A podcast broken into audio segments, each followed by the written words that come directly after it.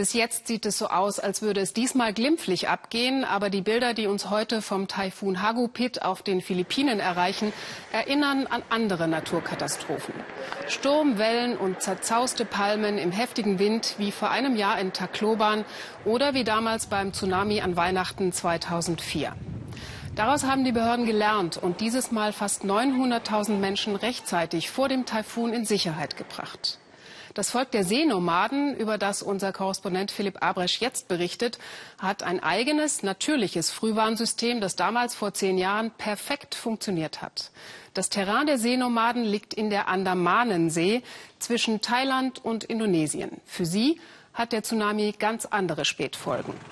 Braun gebrannt und ein bisschen verwegen, so sehen sie aus, die Menschen des Meeres. Inai und Tat gehören zum Volk der Moken. Sie sind Seenomaden und als solche voll in ihrem Element, hier auf dem klaren blauen Wasser der Andamanensee. Ich mag es, auf die See hinauszuschauen. Ich liebe es, auf das Wasser zu blicken, so weit wie meine Augen reichen.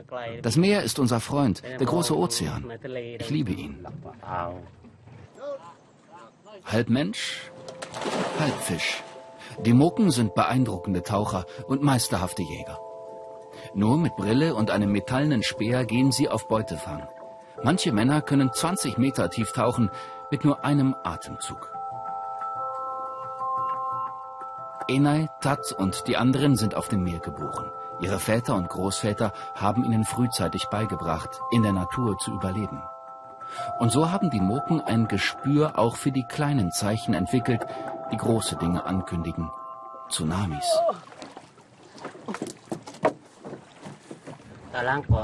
Tsunamis gibt es in dieser Region seit Jahrhunderten. Aber noch nie ist einer von unserem Volk dabei ums Leben gekommen. Wir Moken kennen das Wasser. Wenn es sich zurückzieht, rennen wir nicht hinterher und spielen mit den Fischen. Das wäre undenkbar für uns, geradezu verrückt. Nur noch einige tausend Seenomaden gibt es in Südostasien. Ihre Heimat ist die Andamanensee zwischen Myanmar, Thailand und Indonesien.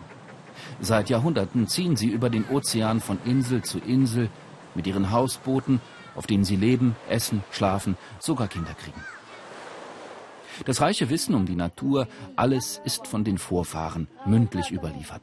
Ein Wissen, das den Seenomaden das Leben rettet. Am zweiten Weihnachtstag 2004, der Tag, an dem die große Welle kommt. Es war ungewöhnlich still. Und dann ging das Wasser zurück. Wir konnten den Felsen draußen in der Bucht sehen. Und dann hörten wir dieses furchterregende Tosen. Nicht nur das Wasser ist verschwunden, auch die Affen am Strand und die Vögel in den Bäumen. Die Moken wissen, es nähert sich ein gewaltiger Tsunami. Sie flüchten auf die Hügel im Dschungel und entgehen damit der Flut, die in ganz Südostasien mehr als 200.000 Menschen das Leben kostet. Die Seenomaden hatten die Zeichen der Natur richtig gedeutet. Die Tsunamis gehören zu unserem Leben. Wir haben sie sogar unterteilt in verschiedene Arten. Es gibt Labut und Labun, die kleine Welle und die große Welle. Einer von uns hat damals die Welle gesehen und gerufen, Labut, Labut. Da wussten wir, die Insel wird jedenfalls nicht komplett versinken. Die Moken kennen kein Wort für Sorge oder Ärger. Sie leben ohne Zeit und lange auch ohne Uhren, nur nach dem Rhythmus von Ebbe und Flut, Sonne und Mond. Doch nach der großen Welle beginnt der eigentliche Überlebenskampf der Moken. Die thailändische Regierung siedelt die Familien in einem Nationalpark an. Fische und Bäume stehen plötzlich unter Naturschutz. Die Nomaden sollen in Hütten leben, dicht an dicht. Die Weite und die grenzenlose Freiheit des Ozeans rücken in unerreichbare Ferne. Früher standen unsere Hütten auf Stelzen im Wasser. Aber das wurde uns verboten. Jetzt leben wir alle hier am Strand. Du hast keine Luft mehr zum Atmen, keinen frischen Wind, nicht mal eine leichte Brise. Du sitzt dem Nachbarn fast auf dem Schoß. Schon schlendern die ersten Touristen durchs Dorf. Das Leben der Seenomaden wandelt sich dramatisch, nicht nur zum Schlechten. Strom zum Beispiel hatten die Moken nie zuvor, auch kein Fernsehen. Jetzt gibt es sogar Satellitenschüsseln und eine Schule.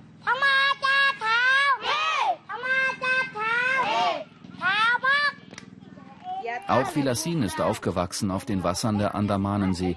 Als einzige hat sie einen Uni-Abschluss. Sie ist Lehrerin. Sie will die Kinder der Moken fit machen für die Zukunft. Wir haben seit dem Tsunami viele Besucher hier, viele Fremde und dann die Leute vom Nationalpark. Früher waren wir für uns, alles war friedlich, aber das ist vorbei. Die Kinder der Seenomaden, heißt es, können schwimmen, noch bevor sie laufen lernen. Am Strand riesige Augen und schräge Grimassen, die Wächter des Meeres. Sie haben die Moken seit jeher beschützen sollen, vor den Launen des Meeres, den Wirbelstürmen, den gewaltigen Wellen. Gegen die Verlockungen der modernen Welt können sie wohl nur wenig ausrichten. Unser Leben wird sich nach und nach verändern. Aber wir werden unsere Tradition weitergeben an die nächste Generation. Und da müssen unsere Kinder auch etwas Neues lernen. Sie sollen in die Schule gehen, solange es geht. Meine Kinder sollen es einmal besser haben als ich. Die Moken fühlen sich tief verbunden mit der Natur, mit der Erde, dem Wind, dem Wasser. Alles um sie hat eine Seele, so der Glaube, einen Geist, den man sich zum Freund machen will. Nicht weit ziehen Wale ihre Bahnen. Vom Meer zu leben, wie ihre Vorfahren seit über tausenden von Jahren, aber es wird immer schwerer. Für uns Moken allein schwimmen genug Fische im Meer. Aber jetzt kommen auch noch diese riesigen Fischtrawler aus Thailand oder Burma mit den großen Netzen. Sie kommen nachts, sie bedrohen uns, sie nehmen uns den Fisch. Hier, weit draußen in der Andamanensee, eine andere Welt. Die Welt der Seenomaden. Vor dem Tsunami hat sich das Volk retten können. Doch was danach über sie hereinbrach, die Gezeiten der Moderne, darin drohen die Moken zu versinken.